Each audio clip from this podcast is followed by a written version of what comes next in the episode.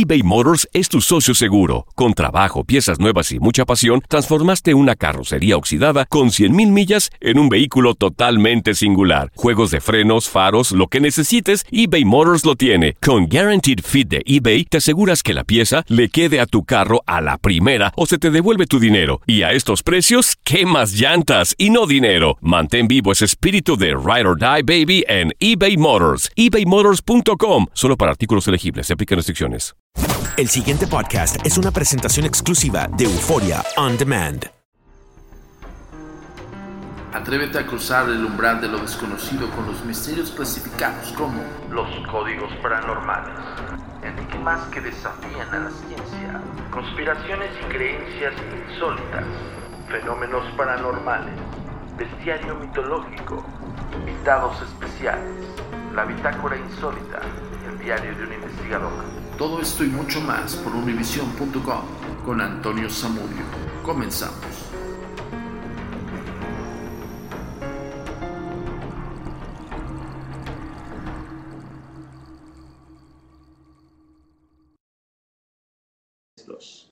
Hola, ¿qué tal? Bienvenidos una vez más a Códigos Paranormales, los podcasts de lo desconocido, a cargo de su servidor y amigo Antonio Zamudio, director de la Agencia Mexicana de Investigación Paranormal, Los Agentes de Negro.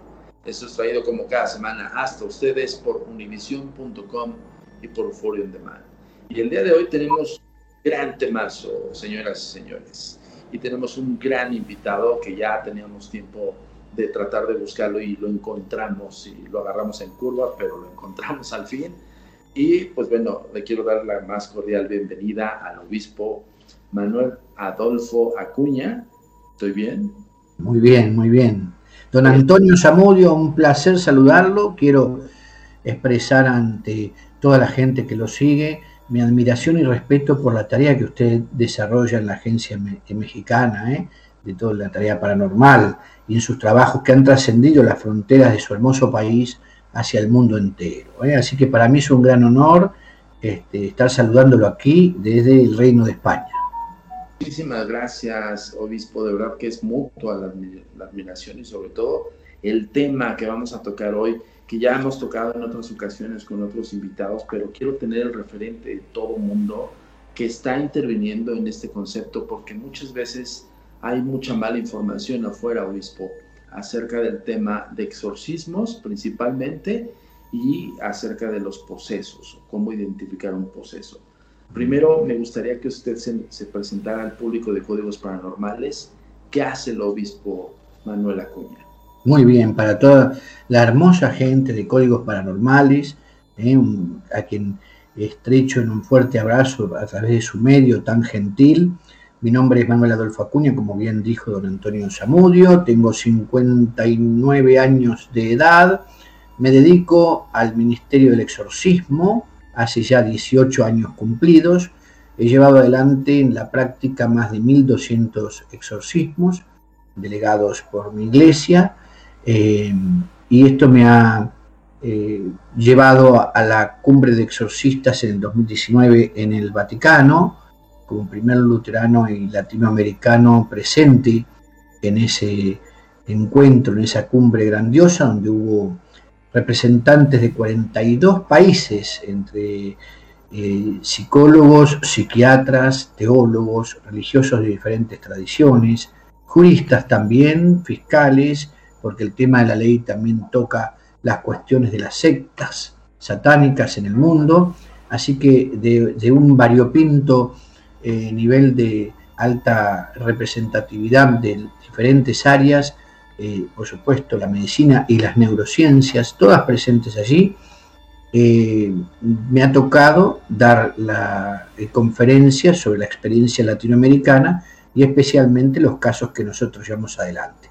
Yo soy nativo de la República Argentina, estoy desde el mes de diciembre en el Reino de España, invitado por la Iglesia Luterana de la Buena Fe y Monseñor este, Santiago Peláez Garrido para la organización en calidad de rector de esta Escuela de Exorcistas de Europa, luego de haber fundado ya la Escuela de Exorcismo y Liberación Evagrio Póntico en la República Argentina y las eh, propias escuelas de exorcismo que llevan mis planes de estudio tanto en Colombia como en la República Bolivariana de Venezuela.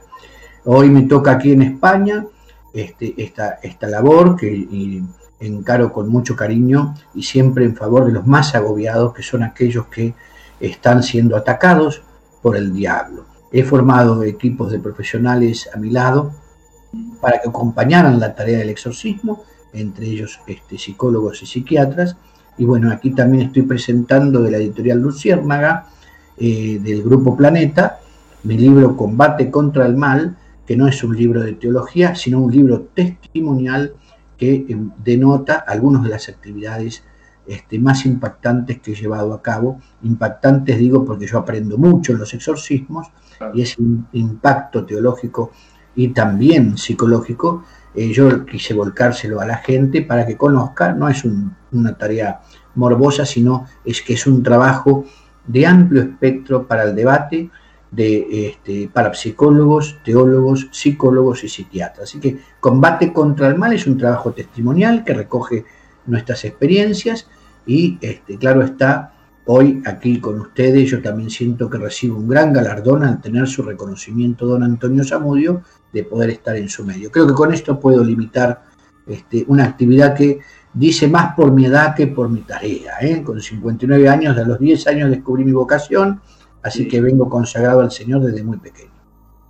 Oiga, pues es, vaya, es mucha información que digerir para toda la gente. Evidentemente a nosotros nos encanta tener invitados como el obispo Acuña que suman sobre todo para la información, porque justo lo que en un inicio, la desfortuna que luego se cierra el Internet y no solamente el Internet, sino en medios convencionales que ostentan y ofertan estos falsos exorcistas, ¿no?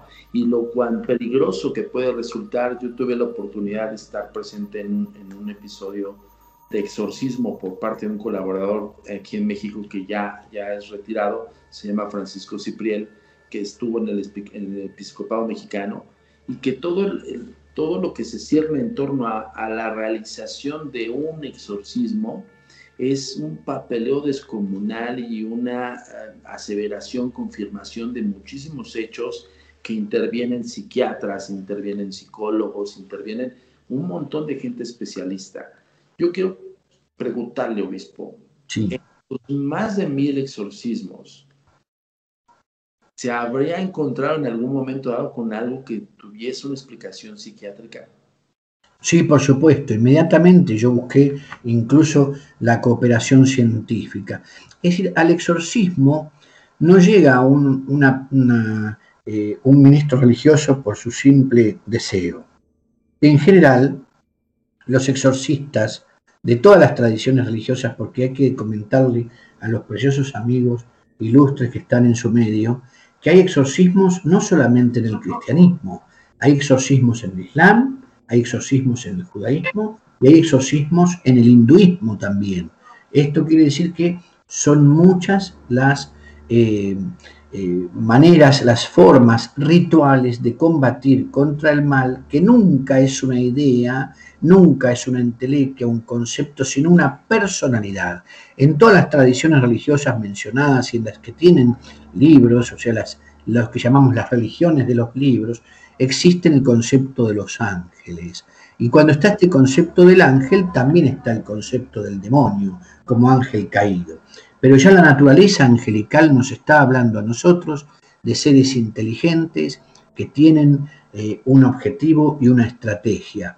Entonces, a partir de allí, digamos, uno debe interpretar y entender que no todas las manifestaciones que llegan al exorcista, que vuelvo a decir, es un hombre obediente, porque obedece a un llamado que la iglesia le hace para hacerse cargo, la iglesia, la comunidad, el, el, el imán, en el caso de nuestros hermanos islámicos, los rabinos que deciden llevar adelante la tarea. Bueno, es un acto de obediencia. Nadie llega a ser exorcista simplemente porque se prepara en forma intelectual. Porque hoy hay una gran variedad de fenómenos que también la ciencia estudia, patologías, no fenómenos, patologías que necesariamente deben distinguirse a la hora del exorcismo. Así que sí, me he encontrado con casos que han requerido la acción del psicólogo, del psiquiatra, pero también a la inversa. hubo psicólogos que me han derivado las personas que atendían para el exorcismo. Hoy, bueno, yo por ejemplo lo digo aquí porque yo estoy con un ilustre señor, don Antonio Zamudio, que conoce de este, del trabajo espiritual, pero también sabe de la gravedad de dar un mal diagnóstico, como usted bien determina, o, de, definir un exorcismo cuando no lo hay, hoy ya podemos dejar de hablar de la eh, ciencia versus la fe. Yo tengo muchos psicólogos y psiquiatras que están este, trabajando en profunda eh, unidad con, eh, con los grupos religiosos, ¿no es cierto? Incluso sin ser ellos mismos cristianos, sino personas que miran la, realidad indivisible de lo espiritual y de lo este, material eh, que van a influir todo ello en el gran campo de batalla que compartimos con los especialistas de la salud mental. ¿Cuál es? La mente, porque el campo de batalla del demonio es la mente. Ahí es donde nos damos la mano y tenemos que distinguirnos unos de los otros. Yo aprovecho aquí en España para mandarle un gran saludo a la licenciada Soledad eh, Moira, ¿no es cierto? Eh, que eh, está mm, sumamente comprometida aquí en España con nuestra labor. Y ella no es una mujer, digamos, que sea, ¿cómo vamos a decir?, practicante de una confesión cristiana en, general, ¿no? Sí, ella tiene otra tradición religiosa. La, dije mal, dije, la licenciada Soledad eh, Mera, Soledad Mera, ese es el nombre de ella, le mandamos un gran respeto. También al doctor, eh, eh, aquí en España, al doctor este, Hernán Quibeo en la Argentina, al doctor Pablo Berretoni también en Argentina, gente que de verdad mira la absoluta unidad que hay entre lo que es el mundo espiritual y los impactos que ese mundo espiritual puede producir sobre la mente tal y como la reconoce el estudio de la psicología. Justo eso le iba a comentar, obispo, porque nos hemos encontrado con casos que de primera mano, eh, en mi caso, pues bueno, no, no hago un diagnóstico per se, pero sí hago un análisis de lo que me arroja la, la gente que presupone o que supone que está siendo posesa o que tiene un familiar con ciertos comportamientos. En mi caso, en el caso de la agencia, nosotros los dirigimos primero a lo clínico. Siempre lo, lo, vamos guiando de la mano con lo clínico y de hecho les pedimos a la gente que nos hagan o que nos hagan llegar la historia clínica del paciente porque de por sí no podemos aseverar ni nadie con un comportamiento extraño, raro, como lo dijo el obispo, que tiene que ver mucho la mente, y que tengamos una, un prediagnóstico hacia la usanza de decir, está endemoniado, está poseso, ¿no? Porque ahí radica el peligro de la realidad de estos temas, mi querido. Usted, usted lo dice bien y toca un punto medular, don Antonio, que es el que de verdad ayuda a distinguir a aquellos que hacen de exorcistas. Hoy miraba, que me topé con ellos en el internet eh, de Colombia, eh, una un matrimonio haciendo de exorcistas, ¿no? Una, una situación que de verdad este, deteriora el, trabajo de los exorcistas, ¿no? Eh, ciertamente lamentable. Por otro lado, allí en Colombia está el padre Camilo Piedrita Montoya, un discípulo que hoy es el exorcista más importante de Colombia, un hombre que de verdad comprometido con la, con la vocación religiosa y este, que ha aprendido toda su, toda su carrera el exorcismo está con nosotros. Pero le agrego algo más. Nosotros, al, momento de recibir una persona, tenemos una hoja de vida que hace las veces de historia clínica, que está hecha en conjunto con los psicólogos. Esa, esa historia clínica que completan las personas va a manos directamente de los profesionales de la salud mental, mientras el exorcista mantiene las entrevistas con este, la persona en cuestión, el agobiado, me gusta decir a mí, la persona agobiada, porque no me gusta el término poseso de entrada con alguien, porque hasta resulta estigmatizante, ¿no? El poseso, ¿no? Las personas sufren diversas categorías de agobio. Es más, el diablo mismo presenta agobios que no necesariamente son posesión. La tentación causa un agobio, la vejación causa otro tipo de agobio, la opresión demoníaca causa otro tipo de agobio y la obsesión, que ahí es donde más se requiere de la presencia del, especialista en salud mental, también causa un agobio diferente. Entonces hay, hay categorías para el agobiado que no necesariamente llegando a la posesión indican una presencia maligna, pero todo ello hay que saber distinguirlo. Entonces, en este acuerdo, con esta hoja de vida, nosotros alcanzamos con los profesionales de la salud mental este, un equilibrio muy interesante. ¿En qué consiste ese equilibrio? Bueno, el psicólogo y el psiquiatra nos pueden hablar a nosotros de lo que ese, esa persona, ese agobiado, ese paciente o posible paciente pueda tener. Mientras que nosotros hacemos la labor del exorcista. Porque está mal pedirle a un psicólogo que defina si existe una posesión. Así como el exorcista no puede atreverse a decir esto es esquizofrenia. Para eso está cada uno. Yo logré en estos años, eh, en la organización de los equipos y, el, mismo en la escuela de formación que tenemos, que forma primero asesores en discernimiento espiritual. Los asesores en discernimiento espiritual pueden distinguir un hecho paranormal, sobrenatural o una... Es una carrera. Y esta carrera yo tengo que saludar el sábado eh, pasado, el domingo pasado, han egresado los asesores en discernimiento espiritual con el diploma de Europa desde el Uruguay, ¿eh? en, Uruguay. Así que hay gente que va buscando esta formación y va teniendo los sustentos necesarios para no caer tampoco en ese unilateral discurso que carece de rigor científico. O, al revés, un discurso científico que carezca de una mirada espiritual. esto, obispo. Y es donde nosotros los queremos concentrar en esta gran entrevista y agradeciéndole infinitamente su disposición y sobre todo la sabiduría. No, por favor, encantado estoy. Gracias. El proceso como tal, bueno, el, agobiado como tal, para llegar al punto del diagnóstico, vamos a llamarlo eclesiástico, hacia la posesión, ¿qué tendría que presentar? Además de descartar todo lo científico. Muy bien. Primero que nada, cuando el exorcista ya está sosteniendo las entrevistas con el, la persona que se encuentra agobiada o que cree tener una posesión, este, que, sabe que ha sido sometida a un trabajo de magia negra, hay que ver también eso, qué tipo de influencia cobra en la vida de la persona. No olvidemos lo que significan los mensajes telepáticos en el, eh, en el área de la parapsicología, propios del envío de órdenes de tipo eh, oscuro en los practicantes de magia negra, incluso con objetos soporte, porque sigo diciendo, todo el campo de batalla de Satanás es la mente, incluso en la brujería, porque después ellos sí va a tener influencia sobre lo físico, ¿no? Dijimos no, hago un paréntesis y voy a contestar lo que usted este, me dice respecto a la categoría del, agobiado. Hay, eh, hay que entender que no somos individuos, somos indivitrios.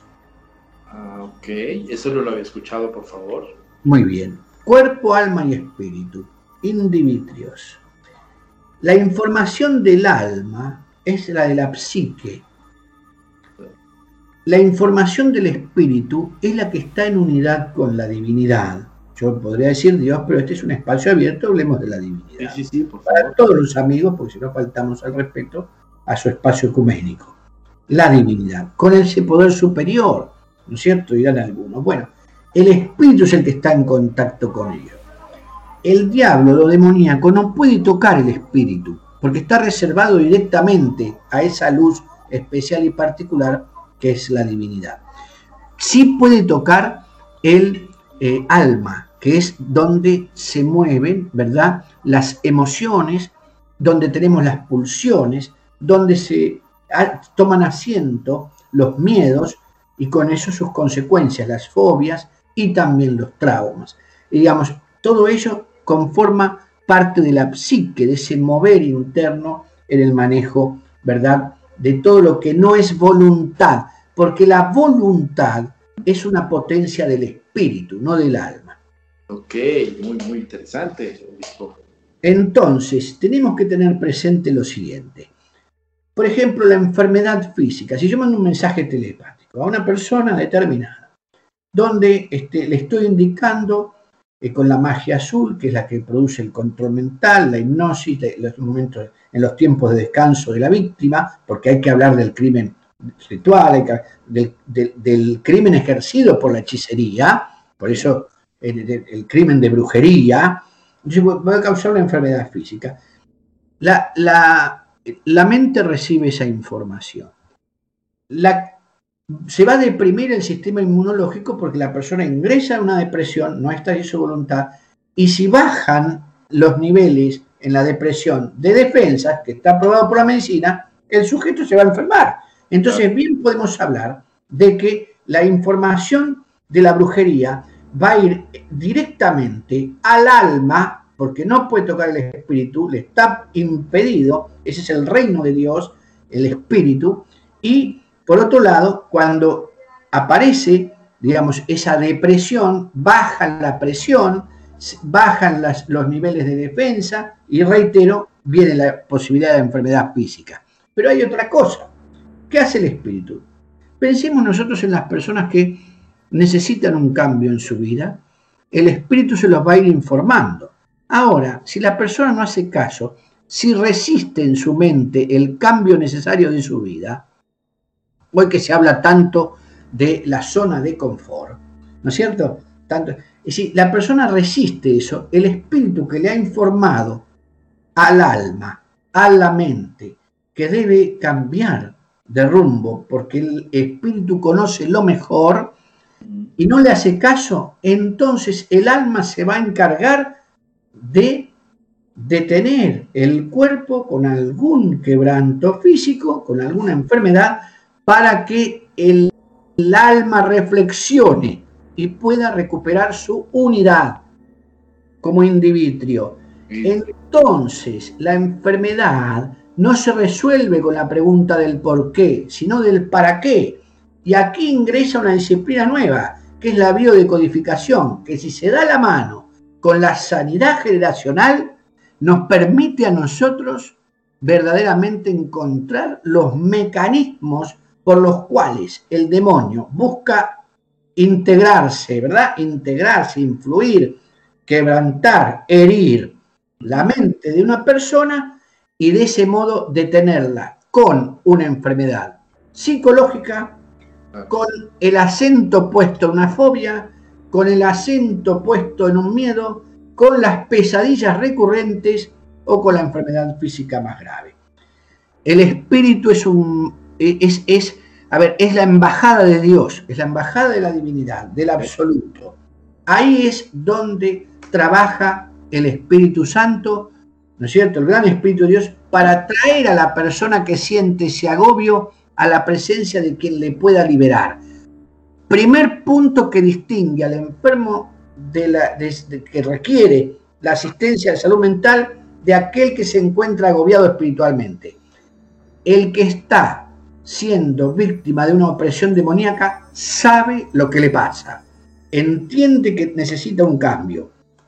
Entonces, desde ese lugar va a buscar, porque su espíritu lo mueve, va a buscar la solución donde tiene que ser. Hay gente que se equivoca y va a la brujería, peor es su situación posterior.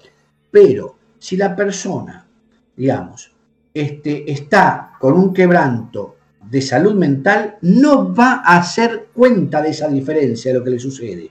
Por eso es abismal la forma en que cae el enfermo psiquiátrico si no es asistido por el experto en medicina, porque no está distinguiendo lo que le pasa. Primer punto, para entender cómo es que llega una persona que ya tendría un, acuerdo respecto a, la asistencia espiritual. Segundo, en la... Sí.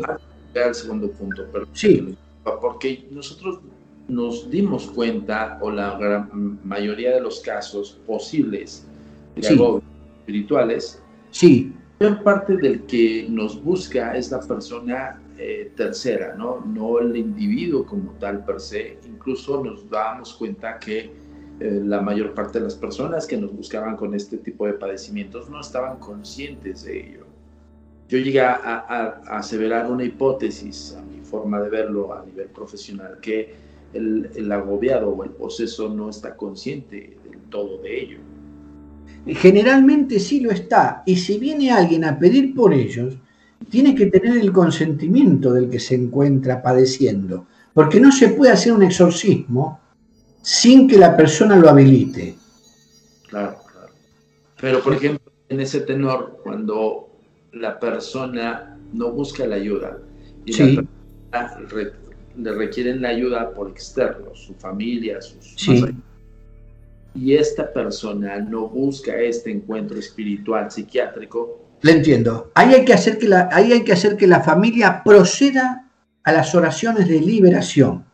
Okay. Son una forma de exorcismo no magno ni ceremonial, pero que sí habilita a la familia o a los seres queridos, en general a los amigos, para que esa persona empiece a sentir el proceso sanador de parte de los suyos. La oración de liberación la puede hacer cualquier creyente, por otro o por sí mismo. Es decir, también hay un proceso de autoliberación. Esto es muy importante y muy útil decirlo, don Antonio, gracias por la oportunidad, porque entonces la familia puede cooperar directamente. Muchas veces hace falta, a su vez, que la familia en ese proceso de liberación de su ser querido haga una novena, sí señor, proceda con acciones rituales, claro. porque con acciones rituales también procede la brujería. Y muchas de estas personas que no buscan la ayuda por sí es porque están detenidas, en su caso, por brujerías muy fuertes o hasta ancestrales. Porque hay que interpretar que la sanidad generacional tiene mucho que ver con esto, porque existen presencias malignas que han sido habilitadas por la conducta de ancestros. Hay mucha tela para cortar. Muy cierto.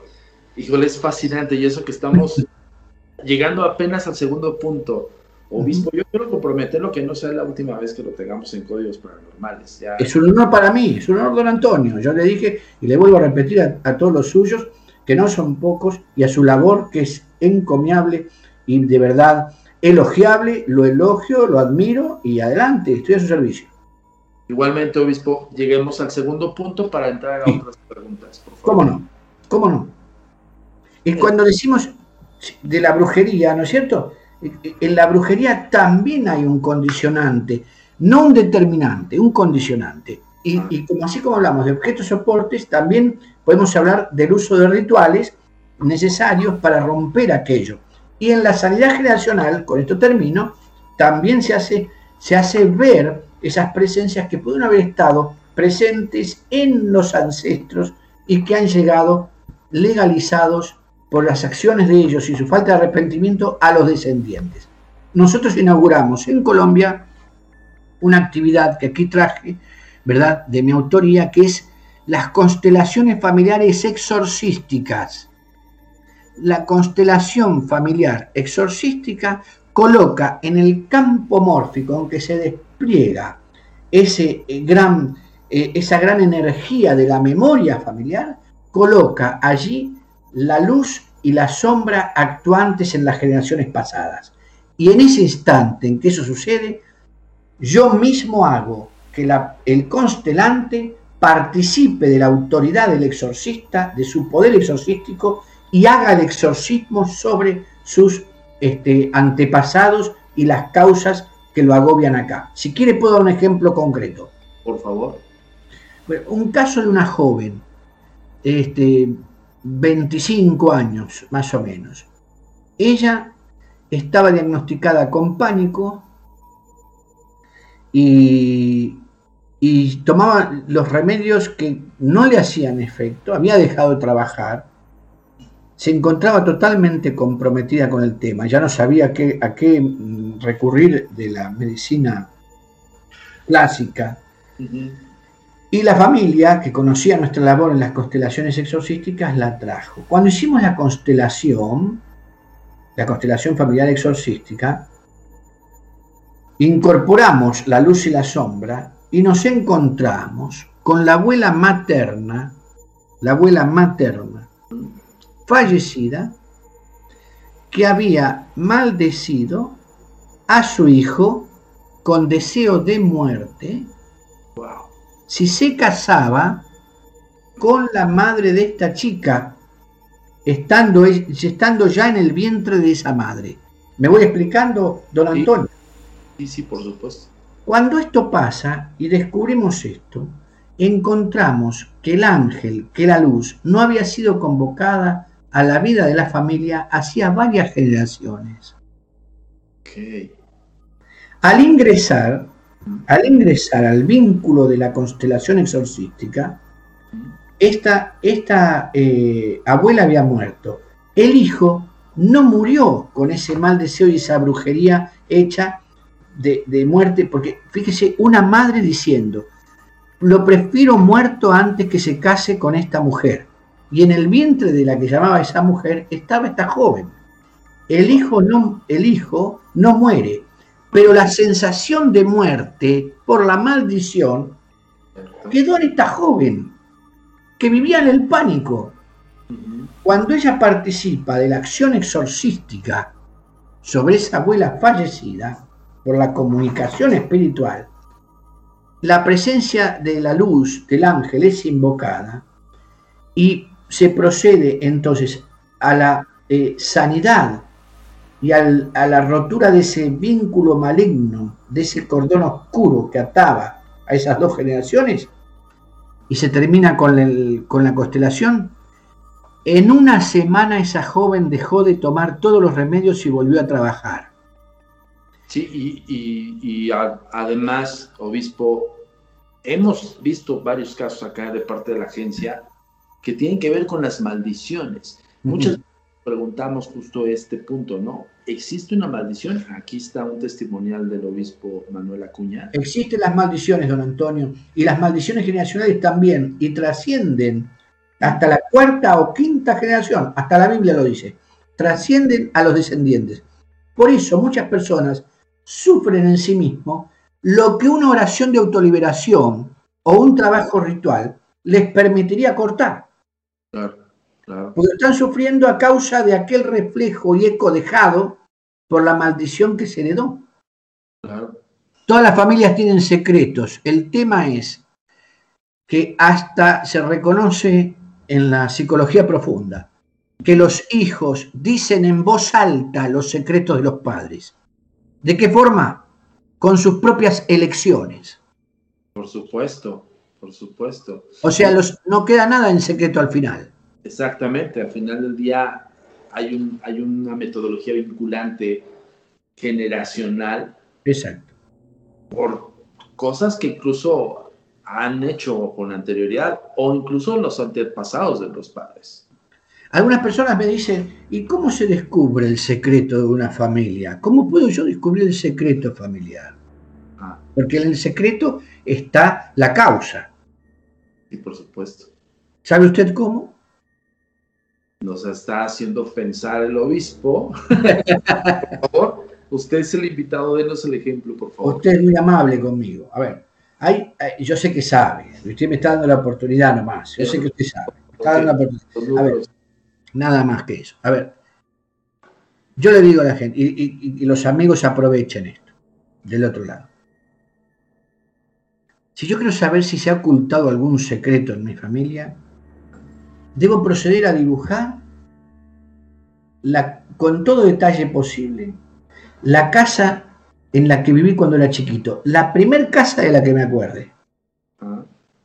Entonces voy a dibujar esa casa con detenimiento, Voy a tratar de recordar dónde estaban los muebles, las puertas y las ventanas.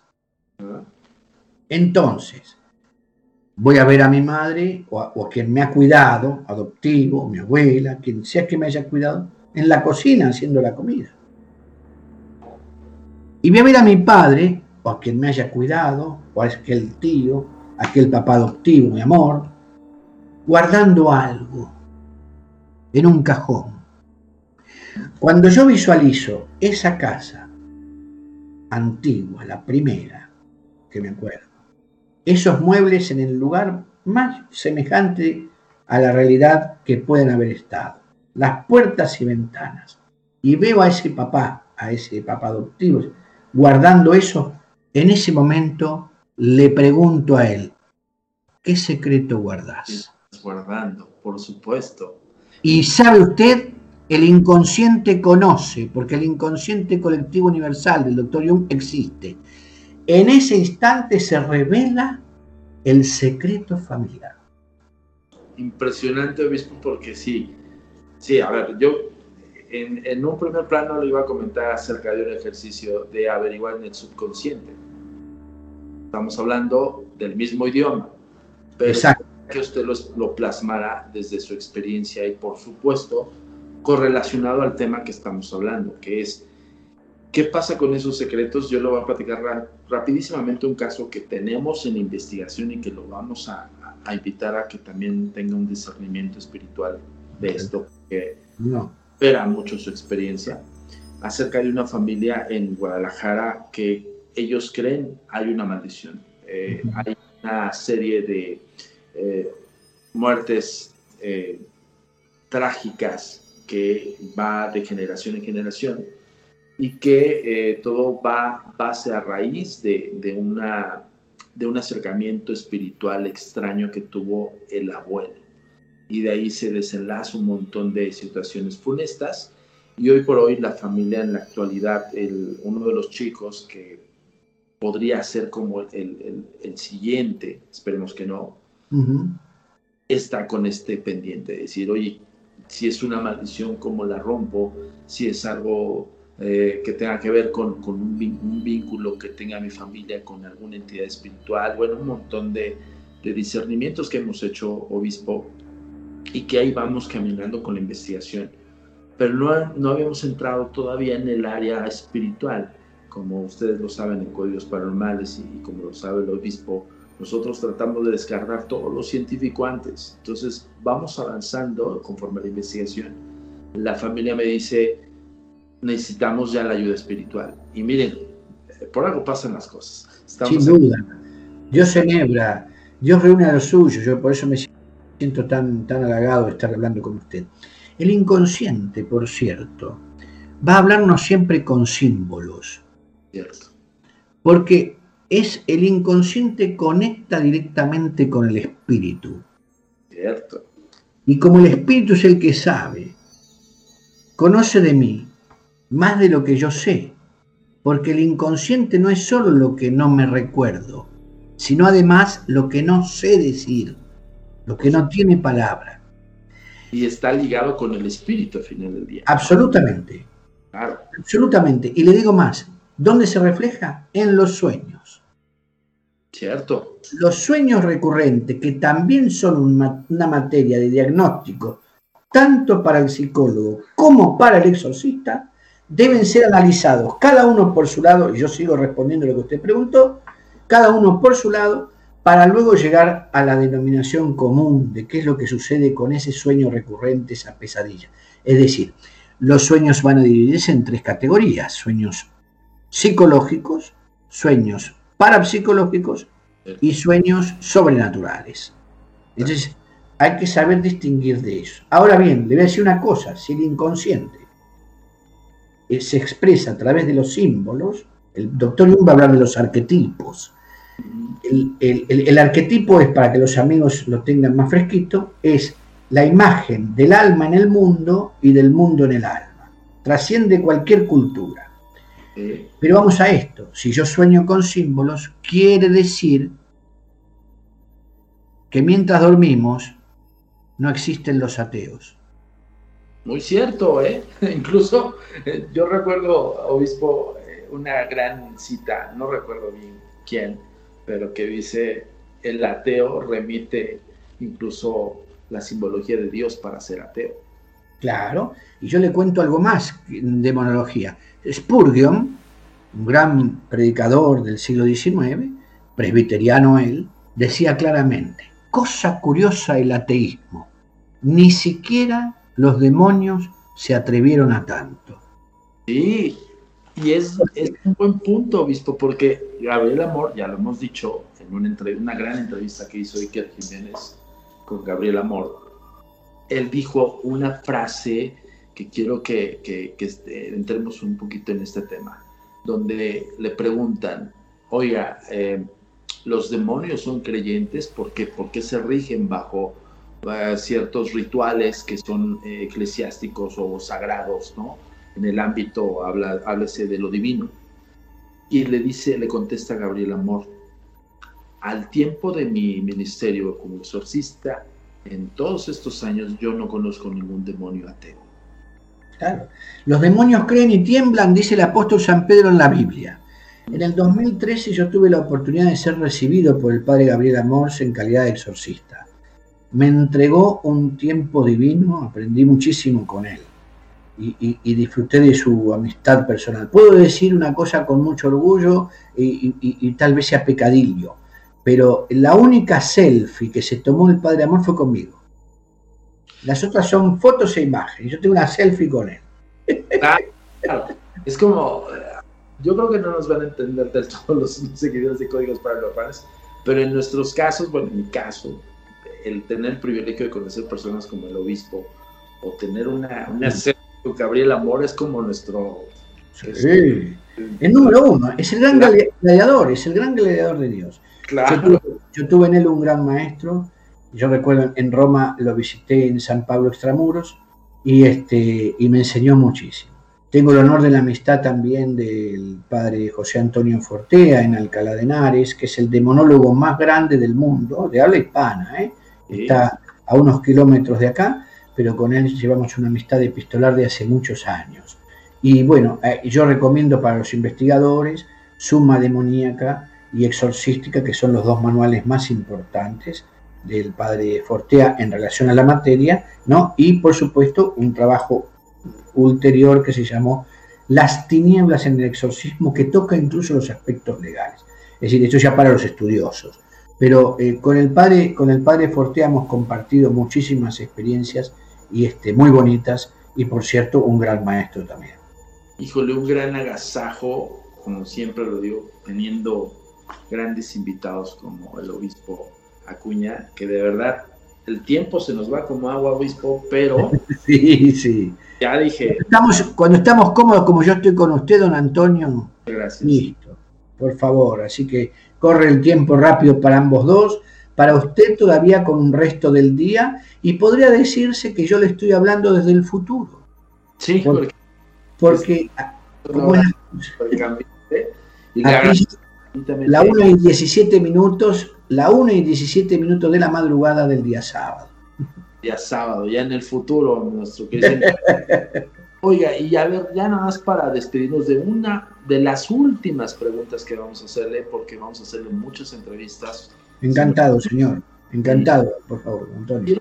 Quiero, preguntar esto porque a todos nuestros amigos que están colaborando con la Agencia Mexicana de Investigación Paranormal, que ahorita ya comprometí al obispo a que sea parte de la colaboración también. Encantado, ¿cómo no? Muchas gracias. Por favor.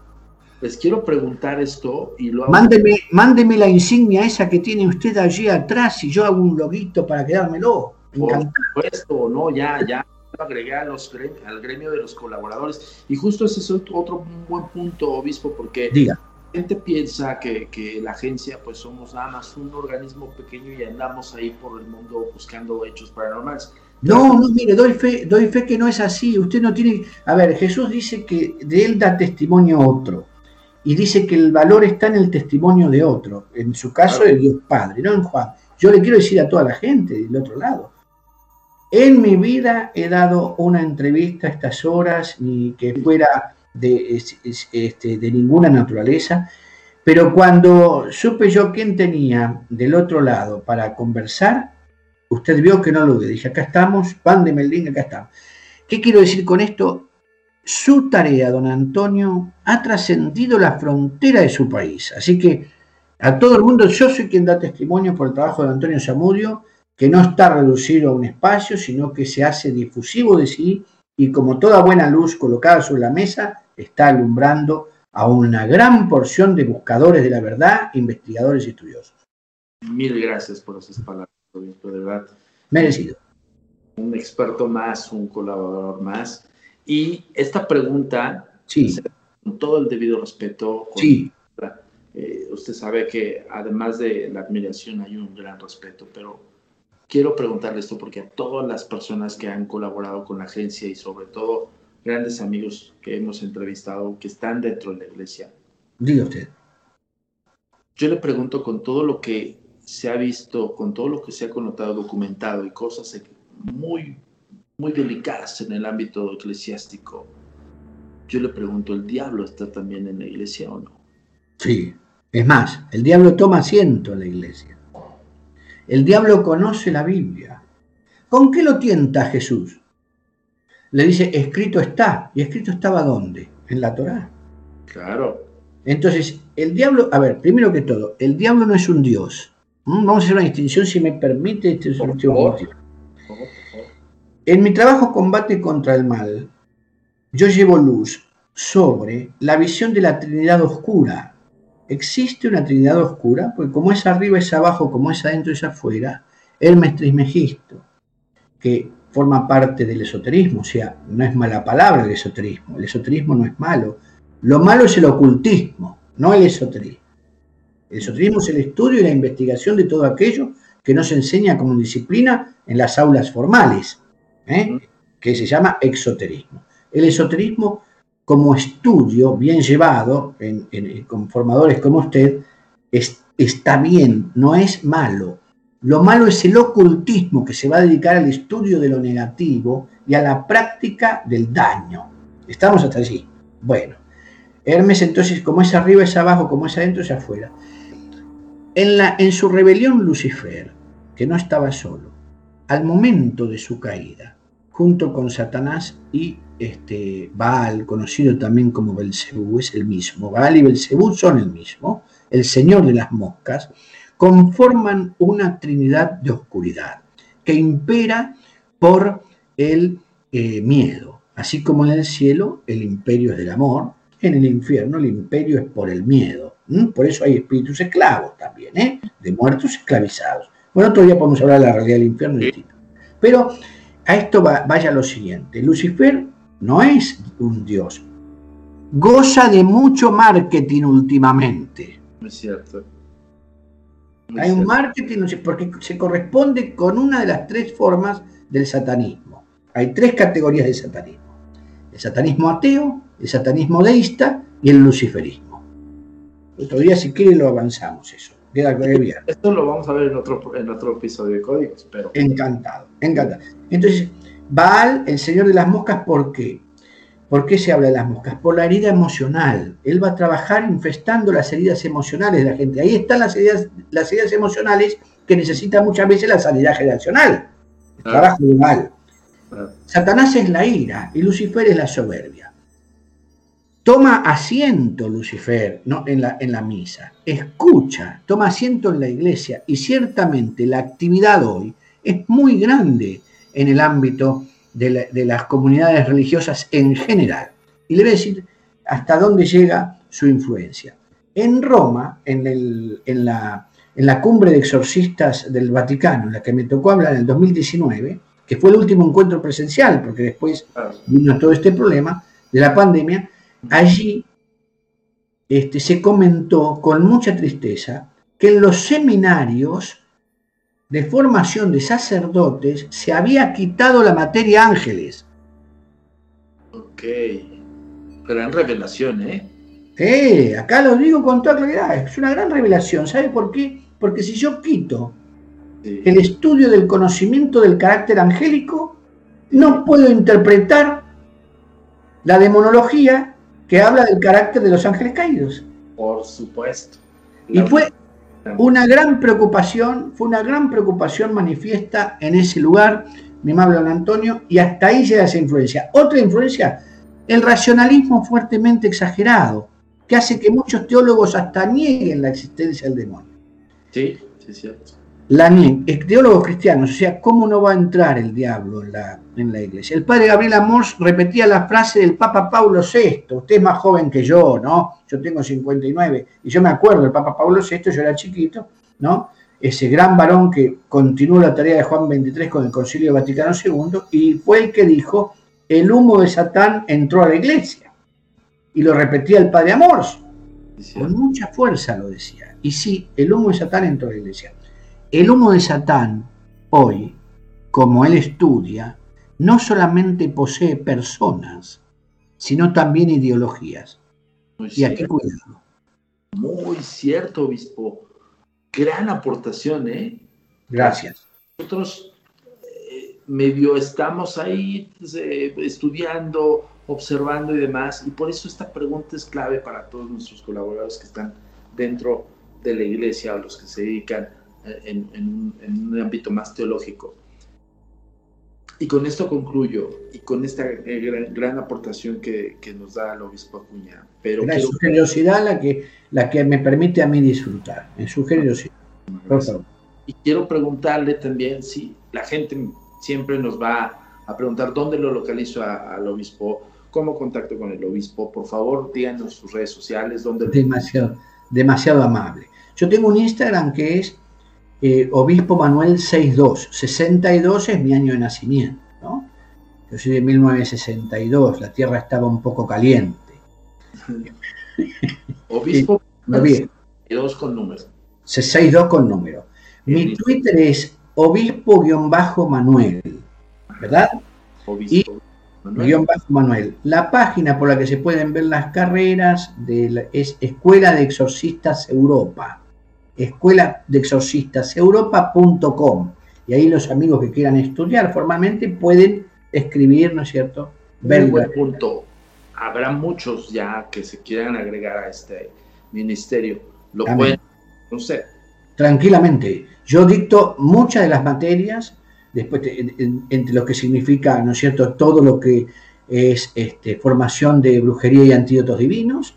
A los arbolistas los entreno directamente Hoy vía Zoom he preparado y modificado los, programas para que así sea y se pueda desplegar. Y los, por ejemplo, entre otras materias, ¿no? Son muchas las carreras. Este, está el facilitador en desarrollo integral de la persona, eh, está el perito en ciencias de la comprensión humana y bueno, el perito en divinidad. ¿Qué quiero decirle? Eh, eneagramas, eneagramas, los nueve rostros de Dios en el alma humana, una especialidad que llevo hace muchos años. Este, en, la comprensión de aquello, enseño bajo la comprensión de aquello que desde el siglo IV sirve como un método de autoconocimiento, pero también de medicina preventiva. Porque según como le prestamos atención a la vida, así será nuestra salud. Cierto, y ahorita lo estamos viendo, todos los que vivimos este, este episodio de la pandemia, híjole, incluso tuvimos alertas de posibles personas que estaban muy deterioradas a nivel espiritual. Esto de la pandemia, sin duda, es...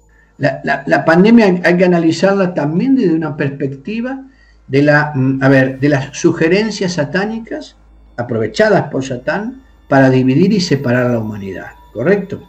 Del, es decir, eh, tenemos, eh, hay una marcada tendencia a la deshumanización algunos, algunos hablan del transhumanismo cuando todavía no aprendimos a ser humanos y fraternos. Puesto, y ya, y ya están girando. Híjole, es, esto lo vamos a dejar en stand-by. para, los, que quieran extenderse, padremanuel1 arroba yahoo.com. ¿eh? Extenderse en algún pedido o una pregunta. Y lo voy a comprometer al obispo para otra próxima intervención y quiero comentarles que nos, nos, va a estar visitando en, otras, en otros medios, los cuales estoy eh, invitándolo y aquí lo hago público.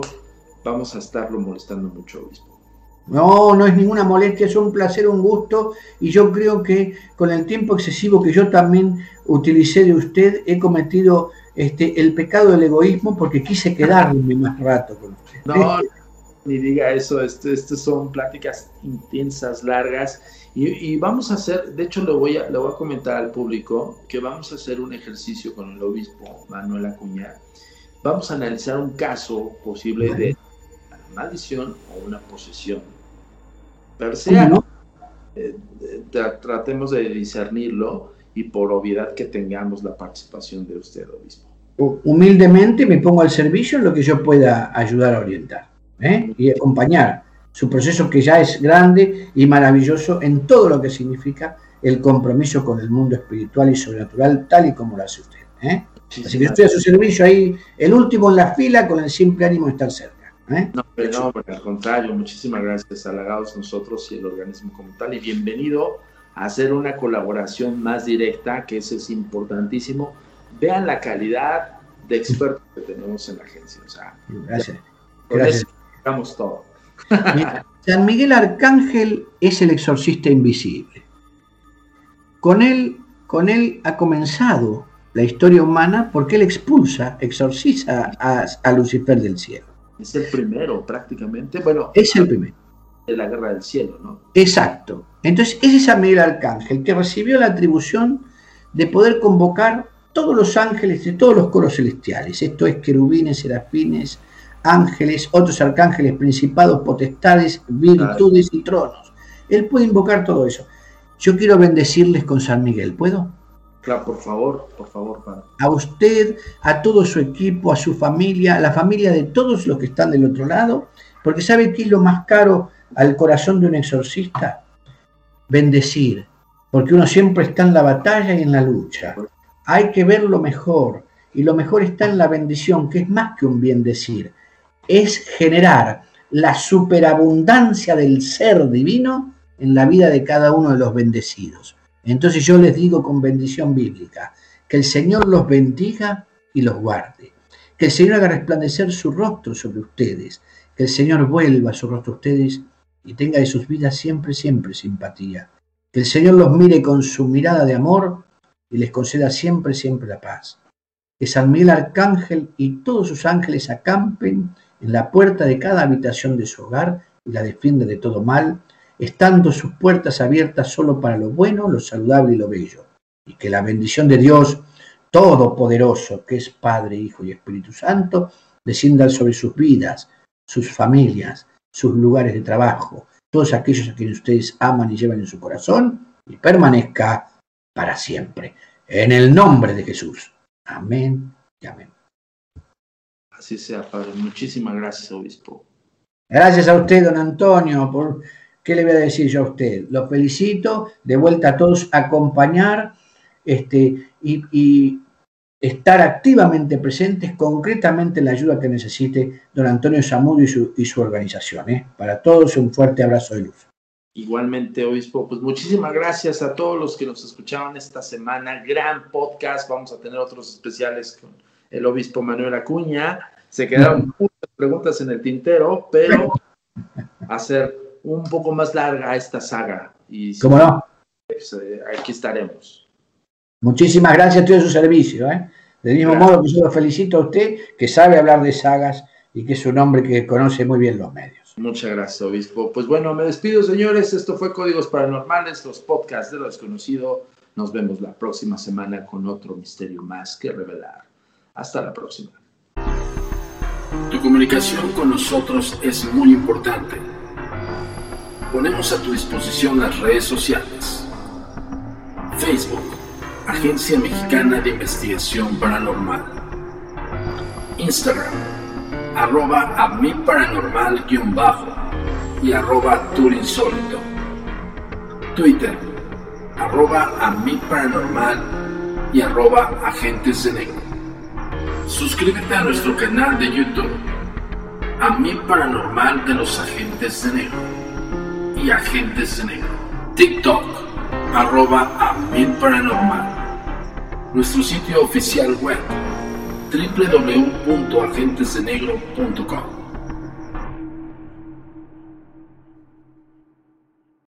El pasado podcast fue una presentación exclusiva de Euphoria On Demand. Para escuchar otros episodios de este y otros podcasts, visítanos en euphoriaondemand.com. Hay gente a la que le encanta el McCrispy y hay gente que nunca ha probado el McCrispy. Pero todavía no conocemos a nadie que lo haya probado y no le guste. Para pa pa pa.